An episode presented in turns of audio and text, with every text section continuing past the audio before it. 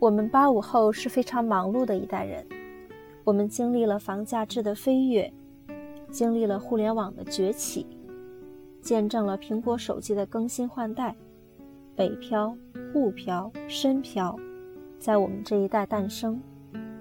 现在的我们三十而立，马上步入中年，像陀螺一样围着工作、孩子、父母一地鸡毛的生活在旋转。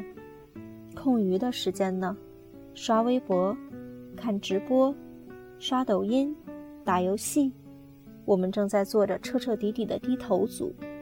纷扰繁杂让我们轻易忽略了身边的爱和关怀。逐渐的，我们吝啬于发现，吝啬于表达，活在了一个围城之中。我们经常问自己，也问别人：“你还相信爱情吗？”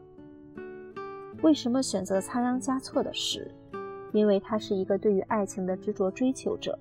我们在他那些动人的文字中，能够深切地感受到自由和爱情的美丽。愿我们每个人都能被时光温柔以待，愿我们都能珍爱身边的亲人和朋友。岁月静好，请不要辜负。